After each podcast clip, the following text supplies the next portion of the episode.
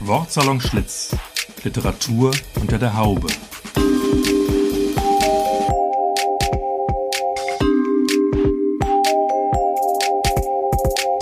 Ein Podcast über Literatur, Buch, Stadt und Szene aus dem ehemaligen Frisiersalon Schlitz in Frankfurt.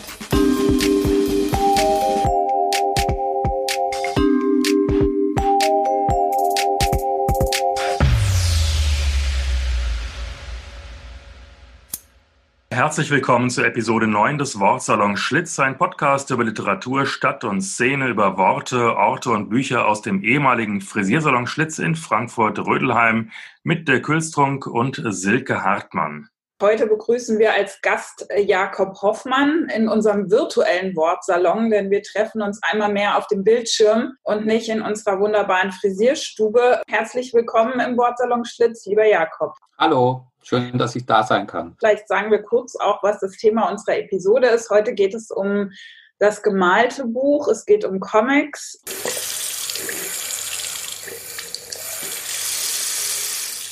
Jakob, du bist ja in deinem, wie man das so schön nennt, Brotberuf Bildungsreferent bei den Pfadfindern, aber seit vielen Jahren schon auf dem Kulturparkett, auch als Veranstalter aktiv. Womit hast du angefangen und was hat dich dahin geführt?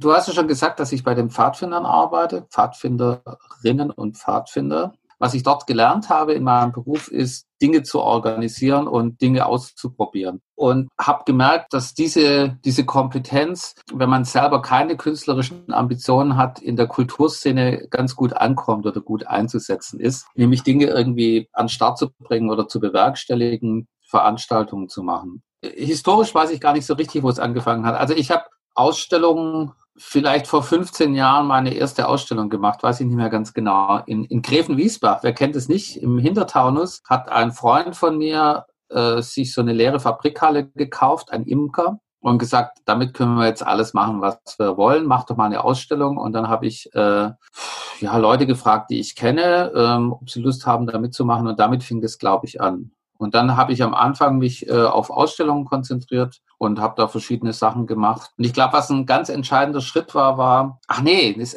es war doch anders, glaube ich. Es fing damit an, dass ich äh, mit einem Freund zusammen so einen äh, Jahreskalender gemacht habe, der aus Postkarten besteht. Äh, und da habe ich immer Künstler und Künstlerinnen gefragt, ob sie nicht einen Beitrag leisten wollen. Und die Grafik für diesen Kalender haben die Zubinskis gemacht vom Labor Frankfurt.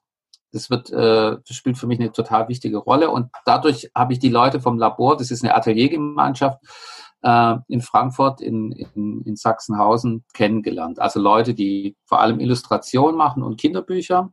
Ja, habe mich da mit den Leuten einfach angefreundet und dann das erste Projekt mit denen gemacht. Ein Buch mit italienischen Kinderliedern, also eine CD und ein Buch. Und dann kam da auch die erste Veranstaltung und es war gleich quasi Champions League, nämlich eine Ausstellung in der, im Museum für moderne Kunst.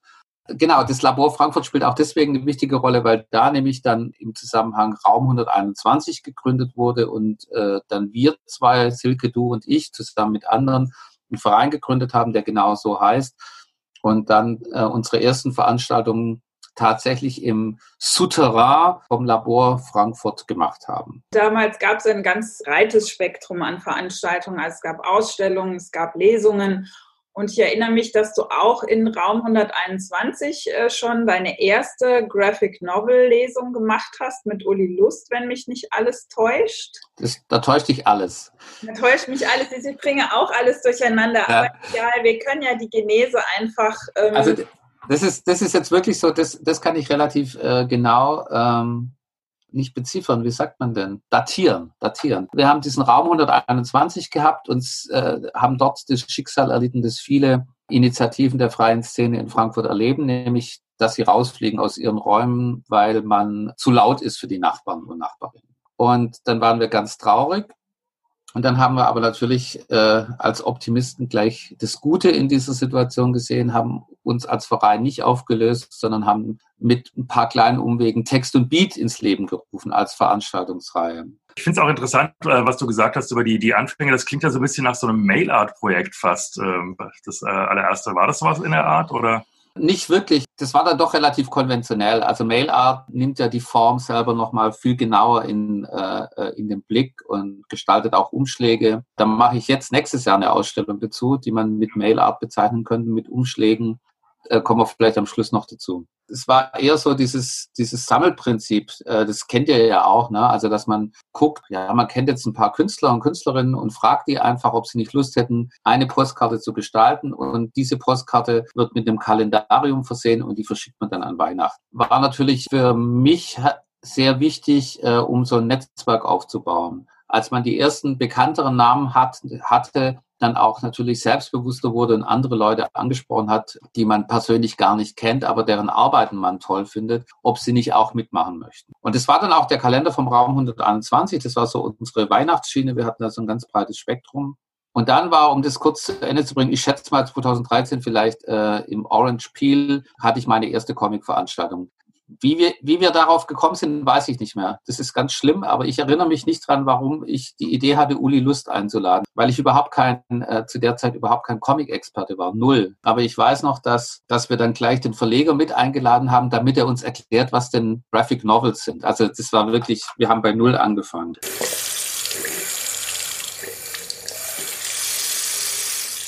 Aber wenn du jetzt sagst, das war nie dein Thema, hast du denn als Kind Comics gelesen und wenn ja, welche? Ich bin, glaube ich, so ein klassischer Typ, der in der Comic-Szene deswegen auch immer so wieder ein bisschen zur Stirnrunzeln hervorruft, der als Kind äh, das gelesen hat, was alle gelesen haben, nämlich Asterix und äh, lustige Taschenbücher. Ich bin Jahrgang 64, da gab es dann auch schon noch andere Comics, so Cowboy-Comics. Ich habe Zack gelesen, das war ein Comic-Magazin, äh, das zu der Zeit relativ gut aufgestellt war. Und es hörte dann, wie bei, schätze ich mal, bei 99 Prozent aller Zeitgenossen dann auf, so mit, mit 14, als ich dann Hermann Hesse gelesen habe und dachte, ich muss jetzt Tagebuch und Gedichte schreiben und mich äh, mit der richtigen Literatur beschäftigen. Dann habe ich von Comics eigentlich nicht mehr viel gehört. Also ich habe in, in den WGs der 80er Jahre war auf den Toiletten oft äh, äh, waren Peanuts, also Charlie Brown, so zu finden. Und ich habe Seifried gelesen und habe auch mitgekriegt, dass es äh, Werner gibt und so ein Kram, aber das hat mich nicht wirklich interessiert, außer Peanuts, die haben mich interessiert. Und tatsächlich bin ich über diesen dünkelhaften Feuilleton-Begriff Graphic Novel wieder zu den Comics gekommen. Ganz genau. kurz äh, würde mich noch interessieren, Dirk, was deine Comic-Biografie ist. Hast du Comics gelesen oder es hat, spielte das keine Rolle in deiner äh, Lesegeschichte? ist ziemlich genau so, wie Jakob das eben auch gesagt hat. Also ich kann mich da absolut einreihen in diese 99 Prozent, äh, die mit ähm, Asterix und den lustigen Taschenbüchern zufrieden waren, vielleicht noch Lucky Luke und äh, sowas äh, Standardartiges. Und es hörte bei mir in der Tat auch ungefähr mit 14 Jahren auf, weil ich da eben auch angefangen habe, ernsthafte Literatur zu entdecken. Aber äh, irgendwie habe ich dann wirklich Literatur gelesen und eben auch schon angefangen, eigene Texte zu schreiben. Und später, äh, genau wie das Jakob eben auch geschildert hat, in WGs von Freunden dann immer mal irgendwelche Underground-Comics gesehen. Robert Crumb war natürlich irgendwie dabei, eben Seifried. Genau. Aber ohne, dass ich da jetzt wirklich einen intensiven Bezug zu gefunden hätte. Wie war es denn bei dir, Silke? Ich habe immer so das Gefühl gehabt, Comics lesen ist auch so eine Jungssache. Tatsächlich war es so, die lustigen Taschenbücher, die haben mich überhaupt nicht interessiert, weil ich finde, da gab es irgendwie keine guten Frauenfiguren. Ich konnte da nirgends andocken. Ich habe da nicht irgendwas gefunden, was mir gefallen hat. Aber ich hatte tatsächlich eine ganz intensive Phase, wo ich mit meinem damaligen besten Freund, wir waren ganz große Wonder Woman-Fans. Wir hießen ja auf Deutsch irgendwie Wonder Girl. Wonder Woman ist ja tatsächlich äh, so die erste, erste Comic-Heldin, die es überhaupt gab, die schon in den 40er Jahren an den Start ging und die auch im Laufe der Jahrzehnte unglaublich viele Wandlungen durchgemacht hat. Und als ich die gelesen habe, das ist ganz interessant, in den 70er Jahren war das, da war die tatsächlich weniger diese Amazone im Bustier und mit Miniröckchen, sondern da war die tatsächlich eher so eine smarte Agentin, die auch etwas angezogener war. Die trug da ein bisschen so eine 70er Jahre Mod-Kleidung. Das hat mir total gut gefallen. Also die fand ich super, auch in dieser Anmutung und auch in dem, was die da gemacht hat. Aber das hat dann irgendwann tatsächlich auch aufgehört. Ich habe dann noch Asterix gelesen. Ich habe die im Original gelesen. Das fand ich total schön auf Französisch. Und und dann wie bei euch. Also es hat tatsächlich dann irgendwie so einen Break gegeben. Mit 13 war das, glaube ich, bei mir und dann war Schluss. Comics viel später gab es dann nochmal ein, ein Einsetzen. Also wenn ich jetzt das so überlege, äh, ich weiß ja nicht, wie euch das ging, also die, die Elemente waren ja durchaus da. Also man hat, ich fing an, mich für Andy Warhol zu interessieren und für Pop Art, da ist viel Comic drin. Äh, Robert Crump, weil du sagst, Dirk, äh, ich erinnere mich, dass ich das, den habe ich glaube ich zum ersten Mal in äh, TV Lights Männerfantasien entdeckt. Also da, da wurde der immer wieder rein. Aber ich kam nie auf die Idee, dann zu sagen, oh, das ist ja irgendwie Comic, dem kann ich vielleicht nachgehen. Und dann gab es natürlich noch, ich, ich weiß nicht, wie ihr das aufgenommen habt, bei mir eine intensive Phase, wo ich so diese neue Frankfurter Schule total gefeiert habe. Also Titanic und Cartoons und ja. Bildergeschichte. Da, da wäre ich aber im Leben nicht drauf gekommen, zu sagen, hast du den neuen Comic von Robert Gernhardt gesehen?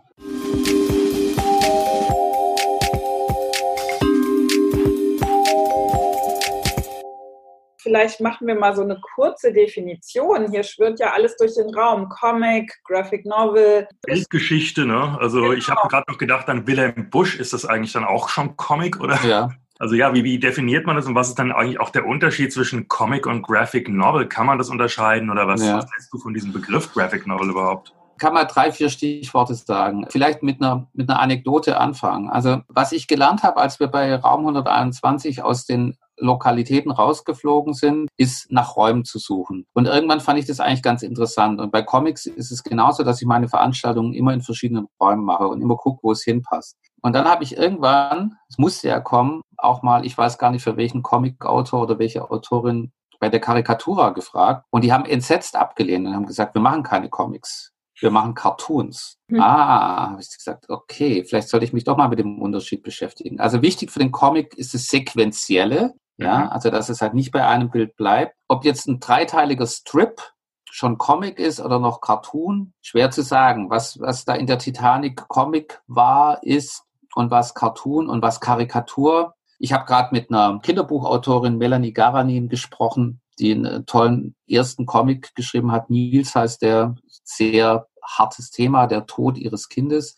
Und die gesagt hat, sie musste sie musste eine neue Form finden, um diese Geschichte zu erzählen. Die hat bisher Kinderbuchillustrationen gemacht und hat gesagt, ihre Lektoren hätten halt immer gesagt, du kannst nicht auf ein Bild die gleiche Person zweimal zeichnen, nur weil sie eine Bewegung macht. Im Comic ist es erlaubt, überhaupt kein Problem. Also Comic bietet da unglaublich viele Möglichkeiten und man kann auch auf einer Seite eine komplette Geschichte entwickeln. Und das führt natürlich dann wieder zu der Frage, wo sind denn die ersten Comics eigentlich her? Also da sagen viele, das sind die Hieroglyphen aus Ägypten. Dann sagen manche, dazu würde ich mich auch zählen, dass Hieronymus Bosch oder auch Bruegel zum Beispiel. Habe ich gerade auch dran gedacht, äh, aber die haben ja ein Bild, die haben es ja oft in einem Bild gehabt. Genau, und das sind aber auch Erzählungen. Oder wenn du dir zum Beispiel, was, was eigentlich ein Wahnsinnscomic ist, sind Kreuzwege. Ja, also die wirklich die Leidensgeschichte von Jesus äh, in verschiedenen Bildern erzählen und wo die Abstände zwischen den Bildern entscheidend werden. Ja, also dieses Meditieren, was passiert, welche Sünden habe ich auf mich geladen, oder Altäre, wo zum Beispiel Altäre sind oft Heiligen gewidmet und da wird deren Geschichte erzählt. Ja, dann ist auf dem linken Flügel die Geburt und dann passiert da ein Wunder und dort ein Wunder und am Schluss der, der Märtyrertod oder sowas. Also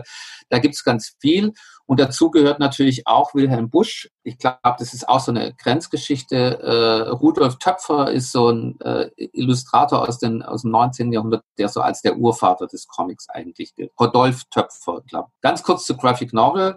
Also Graphic Novel ähm, ist, ähm, wurde, glaube ich, in den 70er Jahren eingeführt als Begriff. Ähm, und äh, ich pflege zu sagen, also alle Graphic Novels sind auch Comics, aber nicht alle Comics sind vielleicht Graphic Novels. Vielleicht kann man das so sagen. Also äh, Graphic Novel ist vor allem ein, ein ganz intelligenter, netter Marketingbegriff, um das so ein bisschen aus der Schmuddelecke, aus der Kinderecke rauszuholen, den Comic, und vor allem eine größere, abgeschlossene Erzählung zu kennzeichnen. So würde ich das sagen. Und eher mit einer Zielgruppe Erwachsene. Ja. ja, und seit wann gibt es diesen Begriff oder auch diese, diesen Boom der Graphic Novels? Es gibt keinen Boom der Graphic Novels, es ist nur relativ neu und sie sind so ein bisschen etabliert, aber Boom würde bedeuten, dass man, dass man auch mal äh, 100.000 von einem Buch verkauft. Dann würde ich sagen, ist es ein Boom, aber es gerät so ein bisschen ins Visier. Das liegt an so Leuten wie Andreas Blatthaus, ganz klar, die das äh, ins Feuilleton gebracht haben, die so eine ganz alte Tradition aufgenommen haben und zuerst Comic-Autoren und Autorinnen, Künstler in Zeitungen gebracht haben, die regelmäßig ihre Geschichten erzählen und dann äh, halt auch Rezensionen von wichtigen Erscheinungen äh, nachgelegt haben. Ich würde mal sagen, dass wir damit äh, mit der Veranstaltung mit Uli Lust so mit der Welle geschwommen sind, ungefähr. Ja, also es fing sicher ein bisschen vorher an. Also natürlich war der große, große Durchbruch war Maus von Art Spiegelman, der den Pulitzerpreis, glaube ich, gewonnen hat äh, als erste Graphic Novel und der ganz klar gemacht hat, man kann nicht nur ernste Themen, sondern ernsteste Themen tatsächlich in einer nicht nur angemessenen, sondern in einer wichtigen Form. Was hat eigentlich dann diese Form, vielleicht auch gerade für ernsthafte Themen, äh, für Vorteile oder für Möglichkeiten, die es woanders äh, dann eben nicht gibt? Also warum lässt sich so eine Geschichte vielleicht leichter sogar in einer Graphic Novel erzählen als äh, in einem anderen, ja. anderen Format? Wie hast du das denn bei Storm empfunden? Du hast jetzt ja gerade zum ersten Mal so eine äh, äh, Umsetzung live miterlebt. Und äh, das ist ja das Interessante an der Geschichte, die du jetzt übersetzt hast, ist ja, dass es das sozusagen in verschiedenen Formen jetzt schon gibt. Vom Live-Auftritt über den, äh, das YouTube-Video jetzt zum Comic. Ich muss gestehen, dass ich das gar nicht so klar beurteilen kann, weil ich das wirklich sehr, sehr stark auf den Text fixiert gesehen habe. Mhm. Äh, als, als Übersetzer natürlich auch und versucht habe, den Text halt drüber zu bringen. Der Text funktioniert ja in diesem Fall auch ohne Bild, muss man ganz klar sagen. Ja. Und natürlich geht es da einfach schlicht ergreifend darum, eine andere Zielgruppe noch zu erreichen, äh, mhm. würde ich mal sagen. Ja? Mhm. Und natürlich kann man mit Bildern immer noch mal eine zusätzliche Ebene einfügen. Ja? Äh, das ist in der Tat äh, äh, eine ganz interessante Frage, weil die auch so eine gängige Rezeption markiert. Ne? Also die, ich kriege viele Anfragen von Leuten, die Comic als sozusagen die, die einfachere Form von Literatur sehen. Die sagen, der Junge will den Wojciech von Büchner nicht lesen, gibt's den nicht als Comic. Also Liv Strömquist, was du, äh, Silke, ja ähm, schon hochhältst, oder hochgehalten hast, weiß ich gar nicht, wie das jetzt zeitlich abläuft. Ist ja auch so was, ist äh, ein, Sachthema, ein total interessantes Sachthema, in dem Fall Feminismus und Geschichte des Feminismus und halt nicht so trocken, ne? nicht so 500 Seiten ohne Bild, sondern mal richtig so zum Einstieg. Das ist natürlich, tut, tut den ähm, künstlerischen Arbeiten ein bisschen Unrecht, aber das ist so ein gängiges Klischee, mit dem man konfrontiert wird. Comic machen es einem leichter. Was ich jetzt auch nicht generell behaupten würde, dass das nicht stimmt. Aber äh, ich glaube, die spezifische Stärke von Comic liegt tatsächlich, da entstehen auch gute Comics im Zusammenspiel von Wort und Bild. Also dass, dass sozusagen beides eine eigenständige Ebene erhält und beides eine Eigenständigkeit erhält und trotzdem irgendwie zusammen funktioniert. Dafür braucht man aber sozusagen auch ein künstlerisches Konzept und eine künstlerische Gabe, um das wirklich so umzusetzen. Also es gibt so ein Standardwerk äh, über, über Comics, wo, wo gesagt wird, das Entscheidende passiert zwischen den Bildern. Ja, also dieser sogenannte Rindstein sagt Scott McCloud, so heißt dieser Theoretiker, ist der Ort, wo, wo sozusagen der, der Leser und die Leserin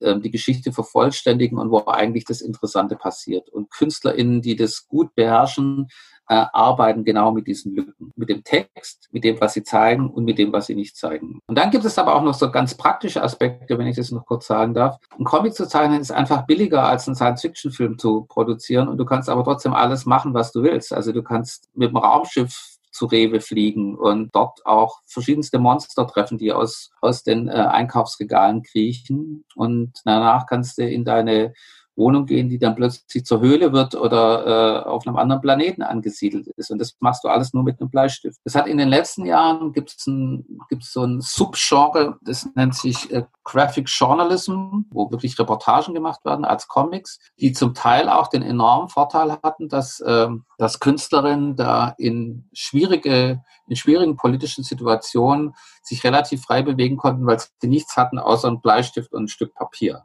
ja, mit dem sie dann sozusagen ihre Recherchen und Skizzen machen konnten. Kein Fotoapparat nicht und da wirklich sehr großartige Reportagen entstanden sind in dem Zusammenhang. Es gibt ja diese verschiedenen Möglichkeiten, der ist zum Teil ja auch genannt. Also zum einen kann ein Comic quasi einen bestehenden Text bebildern, was ja zum Beispiel im Falle von, von Storm, den ich übersetzt habe, eben auch der Fall war. Der Text gab es einfach schon vorher, wurde bebildert. Äh, der Text hat sich nicht verändert. Dann kann man natürlich komplexe Werke, sagen wir Goethe oder Shakespeare, ähm, runterbrechen in eine Comic-Version. Dazu muss man den Text natürlich stark vereinfachen und dann bebildern. Ja, das ist ich kann mich jetzt auch noch an eine weitere Comic-Erfahrung aus meiner Jugend erinnern. Und zwar war ich früher in so einer kleinen sozialistischen Lernzelle an der Schule und äh, man hat mir versucht, das Kapital von Marx in früher Jugend beizubringen. Marx für Anfänger, ja. Äh, Marx für Anfänger, genau. Äh, war natürlich nicht ganz so einfach und äh, für uns alle nicht. Und deswegen gab es dann irgendwie so eine Art Marx-Comic oder das Kapital als Comic. Ich weiß gar nicht mehr, was es genau war, mhm. äh, was das dann irgendwie erläutern sollte. Ähm, ich glaube aber nicht, dass es wirklich sehr effektiv war und dass ich dadurch äh, sehr viel mehr verstanden habe. Aber das war so ein Versuch, halt ein schwieriges politisches Thema irgendwie runterzubrechen. Wirklich eine Vereinfachung. Und dann ist ja die andere Geschichte, ist ja, wenn jemand tatsächlich irgendwie Autorencomic, also vom Text und Bild beides gemeinsam macht oder es entsteht gemeinsam zumindestens. Ne? Das ist ja dann eigentlich eine ganz andere Voraussetzung, würde ich sagen.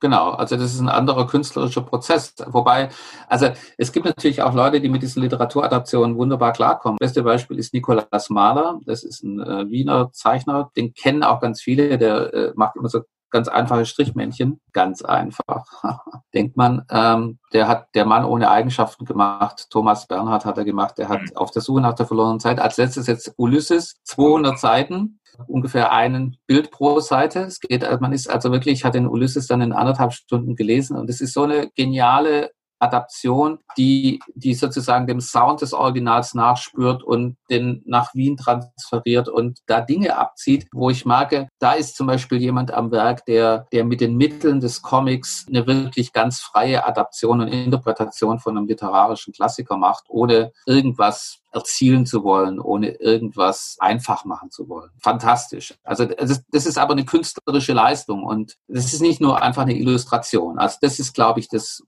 Kriterium, wie man es vielleicht ganz gut unterscheiden kann. Weil wir es eben auch schon von den verschiedenen ähm, Genres hatten. Äh, du hast gesagt, äh, Comic als Journalismus oder sowas, Journalisten-Comics gibt's äh, gibt's auch sowas wie Lyrik-Comics. Also ich habe ja jetzt eben gerade Storm, was ja ein Gedicht war, übersetzt, aber äh, gibt's das öfters irgendwie als, als Genre, dass eben Gedichte auch als Grundlage für Comics genommen werden?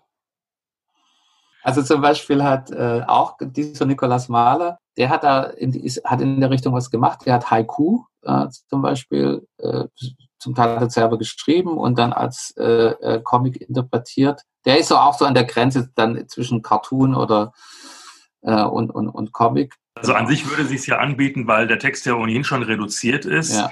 Also es gibt, beim, es gibt im Belz Verlag ein, ein, ein ziemlich schönes äh, Buch mit Gedichten für Kinder, wo Comic-Autoren zum Teil illustriert haben, aber zum Teil eigene Comics gemacht haben. Und es gibt jetzt zum Beispiel, ähm, das ist jetzt äh, dieses Tokotronic-Buch, ähm, das gerade ähm, frisch rausgekommen ist im Ventil Verlag, wo circa zehn Leute, einige davon aus Frankfurt, Moni Port, Philipp Wächter, Christopher Tauber, einzelne Songs von Tokotronic dann ähm, äh, als Comic illustriert haben. Nicht illustriert haben, sondern als Comic umgesetzt haben, sage ich mal. Ja.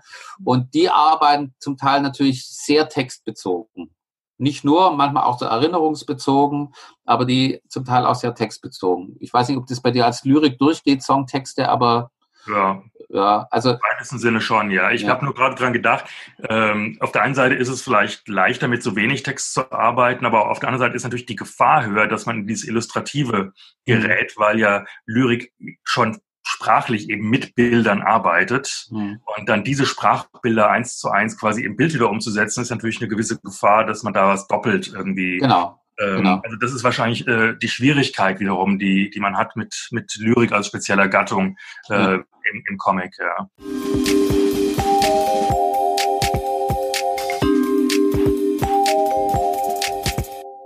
Jakob, ähm, du machst ja auch seit einigen Jahren ein Kindercomic-Festival, veranstaltest du, Yippie. Ähm, ich habe den Eindruck, dass äh, es eine wirklich riesengroße Fülle von, von Kindercomics gibt. Äh, ja, zum einen auch ein bisschen, man kann das ja auch so ein bisschen als Leseförderung begreifen, weil das so ein niederschwelliger Zugang ist zu den Comics. Was ich aber auch ganz toll finde, tatsächlich aus meiner eigenen äh, Comic-Sozialisation, da gibt es ja jede Menge, auch gerade für Mädchen, Role Models äh, zum Andocken. Da hat sich ganz schön was verändert, oder? Also da könnte sich noch mehr verändern. Also auf der einen Seite entsteht sowas wie eine kleine deutsche, äh, deutschsprachige Kinder-Comic-Szene. Die laden wir bei Yippie, das weißt du ja auch immer ein. Aber es ist eine sehr überschaubare Community. Ich glaube, was sich, was sich radikal verändert hat, so gleich zu, zu den Comic-Erfahrungen, die wir jetzt gerade beschrieben haben aus unserer Comic, aus unserer Kindheit, ist, dass es Manga gibt. Das gab es, glaube ich, vor 30 Jahren. Oder haben wir Manga irgendwie? Nee, ich auf jeden Fall nicht. Auch nicht. Ich habe natürlich Heidi gesehen als Kind, aber damals wusste ich noch gar nicht, dass es irgendwas mit, ja, mit, genau. mit Manga oder sowas zu tun haben könnte, auch nur im entferntesten. Und das ist, das ist so eine Szene zum Beispiel, die ich noch gar nicht verstehe, die ich total faszinierend finde und die, glaube ich, auch ein sehr großes Spektrum auch an Rollenangeboten hat. Also von, von Queer-Geschichten bis zu ganz konventionellen Geschichten, Heldengeschichten, äh, Elterngeschichten. Es geht immer um Freundschaft, ganz, ganz wichtig. Also da werden Angebote gemacht, die wirklich attraktiv sind für Jugendliche. Und ich glaube, das ist auch eine relativ kommerziell erfolgreiche Szene. Da bin ich noch gar nicht drin, da taste ich mich gerade ran, weil ich es ziemlich interessant finde. Stimmt, da habe ich vor kurzem erst irgendwie, gab es ein japanisches Festival in Frankfurt. Nippon? Genau, das Nippon Festival. Die hatten eine genau. Manga-Bühne mhm. und äh, das fand ich interessant, dass eben viele dann versucht haben, diese Manga-Figuren eben auf eine Bühne wiederzubringen. Also das ist dann ja. auch in so eine Rollenspielgeschichte genau ähm, umgeht. Passiert das sonst dann eigentlich auch? Also sind Comics sozusagen Vorlagen für Rollenspiele oder ist das so ein Spezifikum also, bei den Mangas? Ja, das, das sind diese Cosplayer. Äh, und diese Cosplayer, äh, das ist eine faszinierende Szene, ziemlich schräg. Man sieht die in Leipzig bei der Buchmesse übrigens extrem stark, in Frankfurt auch ein bisschen, aber in Leipzig ist es inzwischen eine eigene Attraktion geworden die ganze Stadt ist voll. Du kannst an keine Bushaltestelle gehen, ohne ja, dann genau. irgendwie den ganzen Figuren zu begegnen. Ja. Das finde ich jetzt soziologisch total interessant, so von der, ja. von der, auch von der Jugendsoziologie her. Das bezieht sich hauptsächlich auf Manga und auf Heldencomics, also und Fantasy-Comics. Mit Yippie haben wir uns auf eine auf eine Kindercomic-Szene kapriziert, die die wie gesagt noch relativ klein ist. Ich würde das jetzt mal der erzählerische, unabhängige Comic jenseits von Disney. Es gibt auch Überschneidungen. Also beim letzten Yippie haben wir die erste deutsche Lucky Luke-Adaption vorgestellt von Marvel. Lucky Luke sattelt um und wir hatten äh, auch eine Spirou-Adaption von Flix im vorletzten äh, Yippie Festival, also wo er diese berühmte Figur Spirou und Fantasio nach Berlin versetzt. Diese Szene ist noch sehr klein wir versuchen das mit Yippie so ein bisschen zu fördern und mit meinem anderen Projekt, das ich da mache, Polle, also einem Kindercomic-Magazin, genauso. Und da kann ich wirklich sagen, es ist nicht leicht, dieses Heft zu füllen mit deutschsprachigen Kindercomic-Autorinnen. Also wir greifen da auch auf ausländische zurück, was ich jetzt überhaupt nicht schlimm finde, aber wir dachten, es kommt mehr. Ja. Und, also wo kommen die denn hauptsächlich her? Ach, das, das kann ich so gar nicht sagen. Aus Frankreich natürlich vor allem. Frankreich, ja. Äh, jetzt haben wir im neuen Heft, das jetzt äh, im Februar erscheint, gibt's, äh, haben wir einen Beitrag aus Norwegen, aus der Schweiz, aus Kolumbien und aus Weißrussland. Also das sind auch Leute, die uns anschreiben und sagen, sie möchten gern was machen. Sag mal, äh, eigentlich Sprachen, die sich besonders gut für Comics eignen und welche, die gar nicht gehen, weil sie zum Beispiel in ihrer Komplexität irgendwie die Bildrahmen sprengen oder so? Das würde mich mal mhm. interessieren. Wiebke Helmchen, die mit mir zusammen Polle macht, die ist auch Lektorin, die hat jetzt gerade ein englisches Buch äh, lektoriert oder, oder betreut, äh, das übersetzt wird, wo, wo sie nur noch flucht, weil der, der englische Text kompakter ist und sie muss die Übersetzung in die gleichen Sprechblasen reinbringen. Also die Sprechblasen werden ja nicht verändert, die sind, ja. die gehören ja zum Bilde zu. Also wenn, wenn ein Comiczeichner oder eine Zeichnerin anfängt, ihr Bild zu entwerfen, ist die Sprechblase leer immer schon mitgedacht. Die wird dann nicht nachträglich der Größe des Textes irgendwie groß angepasst. Also, oder kann man natürlich machen, aber insofern ist Deutsch nicht besonders gut, muss ich mal sagen, wenn es um Übersetzungen geht, ja. Oder Deutsch ist schon mehr Text, äh, Dirk. Also wenn du jetzt gerade ja, übersetzt das spricht genau das an, was ich ja jetzt eben auch als Erfahrung gemacht habe, als ich den äh, Comic Storm von Tim Minchin übersetzt habe. In der Tat war es ja auch genau das Problem, den Text genau in diese Sprechblasen hineinzubekommen, die einfach eine definierte Länge haben. Genau. Teilweise war es sogar so, dass es dort einzelne Seiten gibt, wo der Text als Ganzes gezeichnet war. Mhm. Das heißt,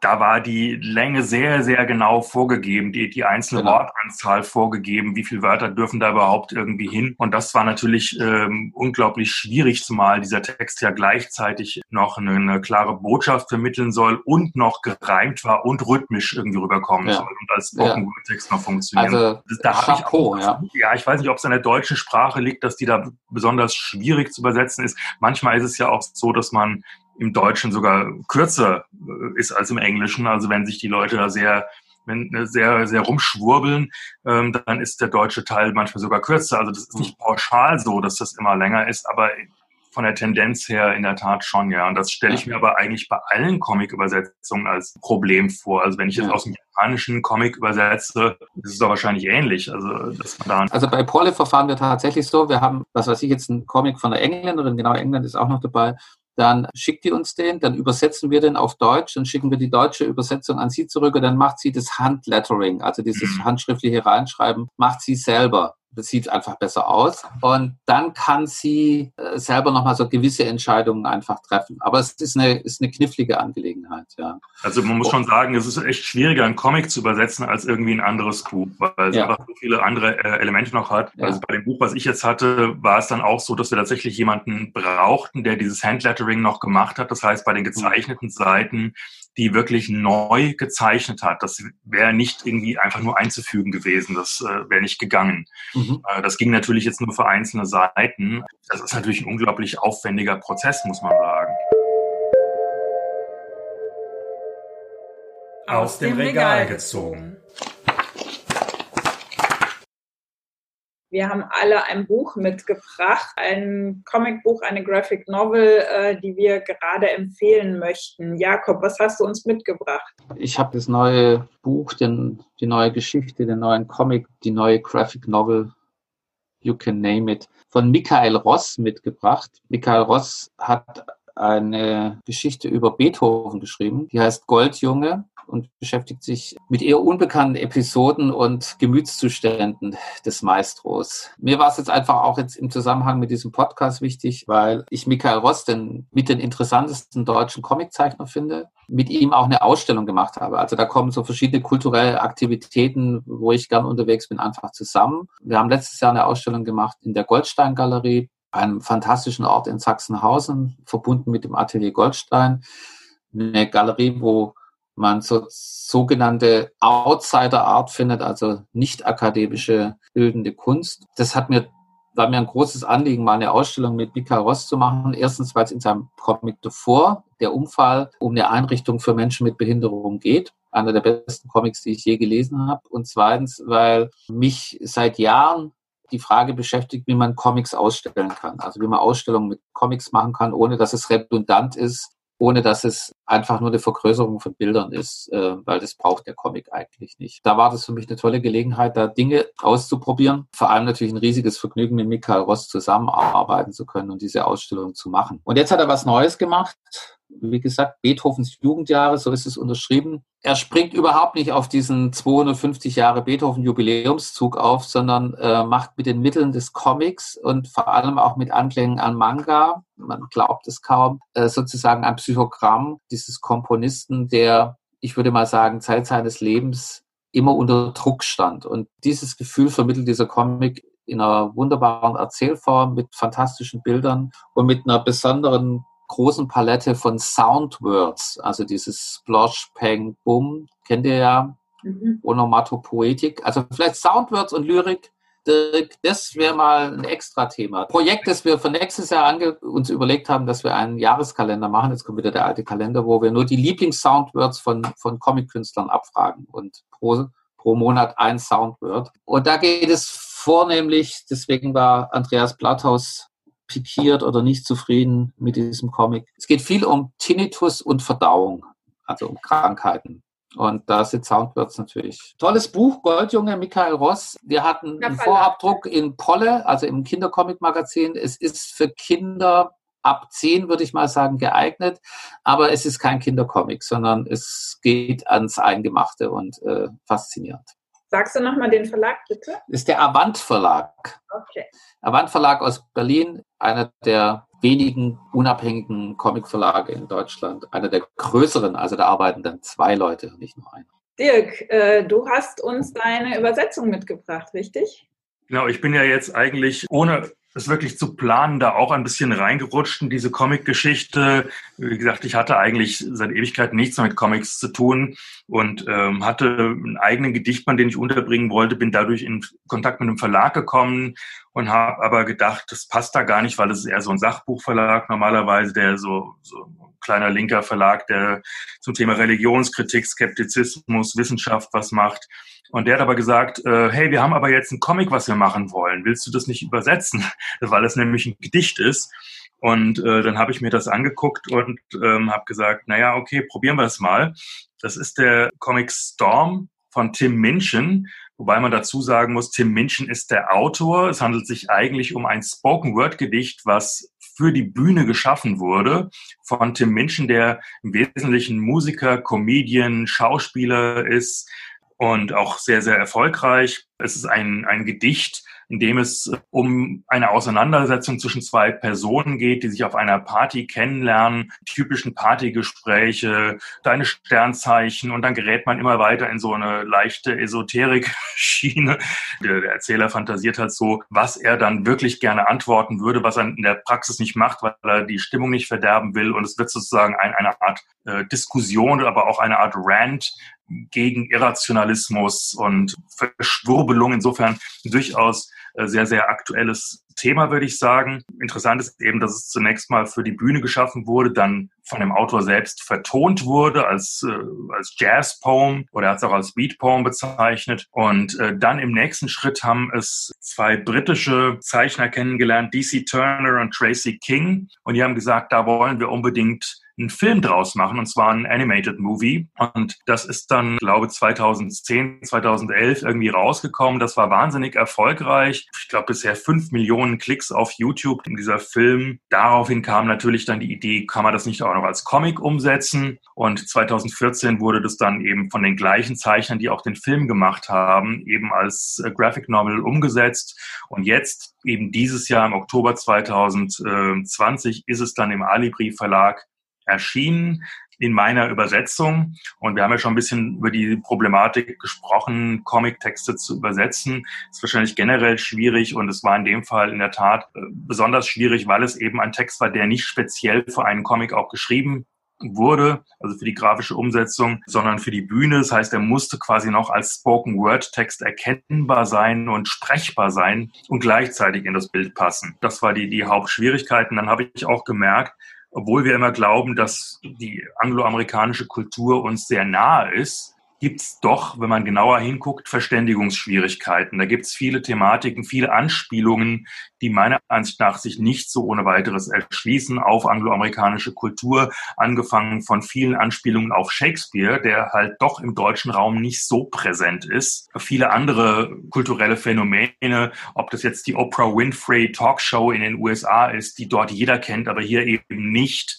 Äh, verschiedene Autoren, irgendwelche äh, Geistheiler aus den USA, die ja auch niemand kennt. All, all das äh, ist da sozusagen erwähnt worden. Und äh, am Ende war es dann so, dass ich mit dem Verlag vereinbart habe, dass wir eine ganze Seite mit Anmerkungen machen. Ist natürlich nicht so schön, ja, mit Anmerkungen zu arbeiten, aber ich fand es tatsächlich dann auch schwierig. Ungewöhnlich an einem Comic auch, dass es relativ viel Text drumherum hat, nämlich Einführungstext. Es gibt Einführungen von Vince Ebert, Wissenschaftskabarettisten in Deutschland, äh, von Neil Gaiman, der im Comicbereich äh, sicher sehr bekannt ist, und von Tim Minchin selbst. Also da ist viel Text auch um den Comic noch drumrum. Ich finde es persönlich schön gezeichnet, schönes Buch, eigentlich fast schöner als im Original. Storm von Tim Minchin erschien im Ali Verlag 2020.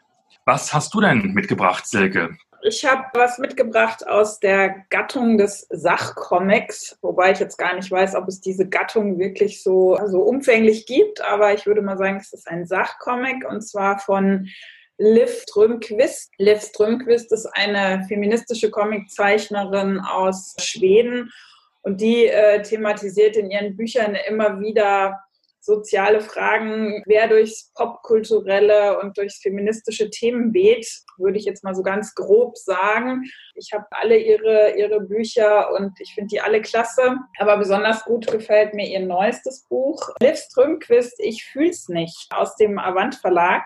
Das ist ein Sachcomic über Liebe und Beziehungen im Zeitalter des Spätkapitalismus. Den Aufhänger bietet in diesem Buch oder bieten Leonardo DiCaprios zahlreiche gescheiterten Beziehungen, beziehungsweise die Tatsache, dass das nie wirkliche Beziehungen waren.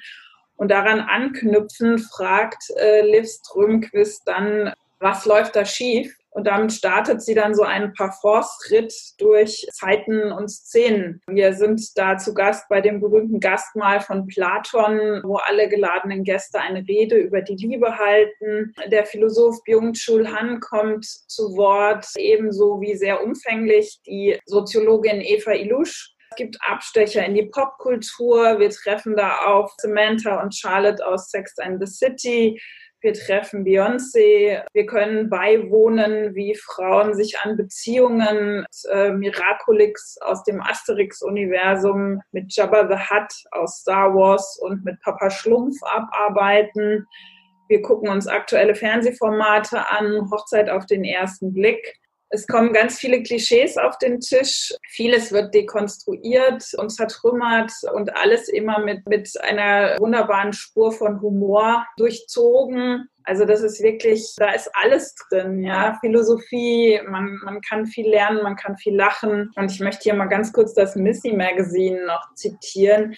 Die bezeichnen Liv Strömquist als Bombenlegerin, die in ihren Comics mit viel Humor Mythen der Liebe, Heteronorm und Paarbeziehungen in die Luft jagt. Und äh, so würde ich das auch bezeichnen, als wirklich ein ganz, ganz wunderbares Buch. Ich finde es auch sehr schön von der Ästhetik her. Also es ist alles in Schwarz-Weiß äh, gezeichnet. In der Mitte ist so ein ganz wunderbares farbiges Bild von so einer, wie so einer Tapete aus Delfinen. Das Buch hat auf der U2, wie man so schön sagt, auf der inneren Umschlagseite sind Rosen ohne Knospen, nur die Dornen und ganz am Ende haben wir dann dieselben Rosen mit Blüten. Also sehr poetisch, finde ich. Also ich finde es ein ganz tolles Buch, aber wie gesagt, ich finde alles, was Liv Strömquist macht, ganz, ganz großartig und insofern rundum empfehlenswert und auch aus dem tollen Avant Verlag. Also ich will da ganz kurz anknüpfen, weil das auch nochmal eine Frage beantwortet, die, die am Anfang gestellt wurde. Also so wie du das gerade erzählt hast, äh, Silke, äh, hat man gemerkt, die reist durch die Zeit, die ist mit Stars unterwegs und macht das aber alles am Schreibtisch. Also das ist Comic. Ne? Also das, das einfach ist da so ein Universum entwerfen zu können. Und ich glaube, ich tue ihr nicht unrecht, wenn man sagt, sie ist auch keine gute Zeichnerin, also keine überragende Zeichnerin, aber die macht es einfach und arbeitet genial mit dieser Form, weil sie dadurch genau äh, äh, ihre Einsprüche formuliert, das sehr genau auf den Punkt bringt, sehr viel Material damit verarbeitet, was ansonsten ein bisschen tröge geworden wäre. Und das macht sie in dem vollkommen angemessenen Stil. Also es ist großartig. Ähm, ich habe gerade noch eine Idee gehabt, weil das jetzt, weil äh, Jakob das gerade gesagt hat, dass sie jetzt gar nicht so die perfekte Zeichnerin vielleicht ist. Und da ist mir tatsächlich noch ein anderer Comic eingefallen. Wir hatten es ja vorhin mit dem Thema Lyrik-Comics und da ist uns gar nicht so viel eingefallen. Mir fällt tatsächlich jetzt noch was dazu ein. Und zwar Ilse Kilic aus Wien vom Verlag Das Fröhliche Wohnzimmer ist in erster Linie Lyrikerin, aber sie macht eben auch Comics, die ich ganz fantastisch finde. Und zwar mit einer ganz, ich sag mal, fast unbeholfenen Art zu zeichnen, so eine Art Outsider-Art könnte man sagen. Also jemand, der eigentlich nicht vom Zeichnen kommt, genau. macht es äh, quasi am Computer mit der Maus. Das ja. sind wirklich Computerzeichnungen, die durchaus sehr grobschlächtig und ähm, schlicht wirken, aber gerade dazu äh, sehr, sehr gut zu den Texten irgendwie passen. Ilse Kilic vom Fröhlichen Wohnzimmer, von mir nochmal eine ganz, ganz große Empfehlung in der Richtung. Ja. Also das, das, das muss, das muss man, das muss man äh, wirklich, da muss man vorsichtig sein. Das sind keine schlechten Künstler, Zeichnerinnen, sondern gerade Liv Strömquist ist eine Autorin, ist eine fantastische Autorin. Und sie nutzt die Mittel, auf die sie gerade Lust hat und wo sie sagt, äh, das passt, das ist das ist genau die Form, wie ich das ausdrücken will und da braucht es keinen akademischen Zeichenhintergrund, wobei das natürlich trotzdem auch eine Kunst ist, genau so zu zeichnen. Ja, Stefanie Sargnagel ist genauso ein Beispiel, die auch zeichnerisch unterwegs ist und sehr reduziert arbeitet. Ja.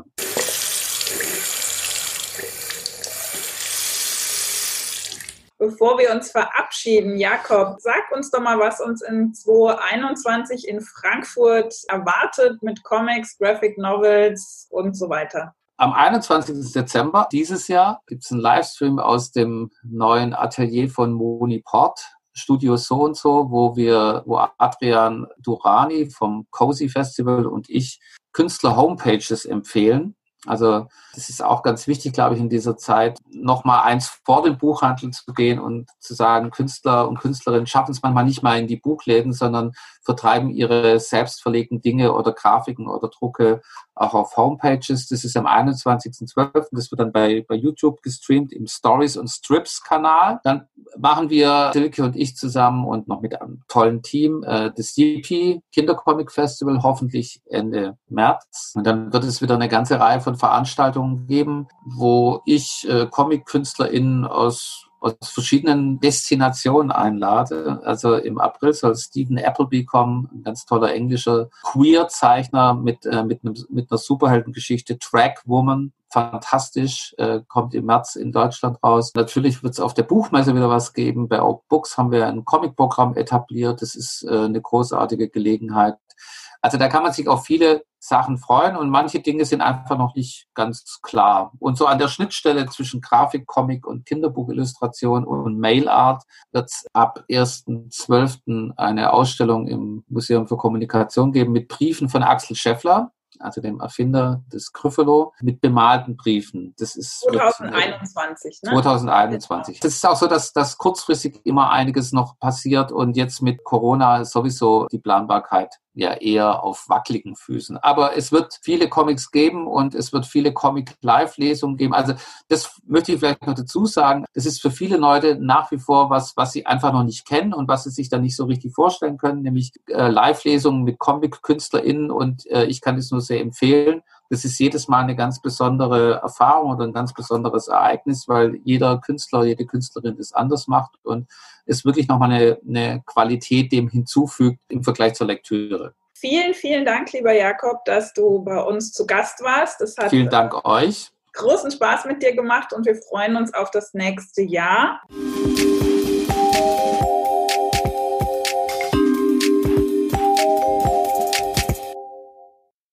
Auch diese Episode von Wortsalon Schlitz wurde euch präsentiert von Dirk Hülstrunk und Silke Hartmann.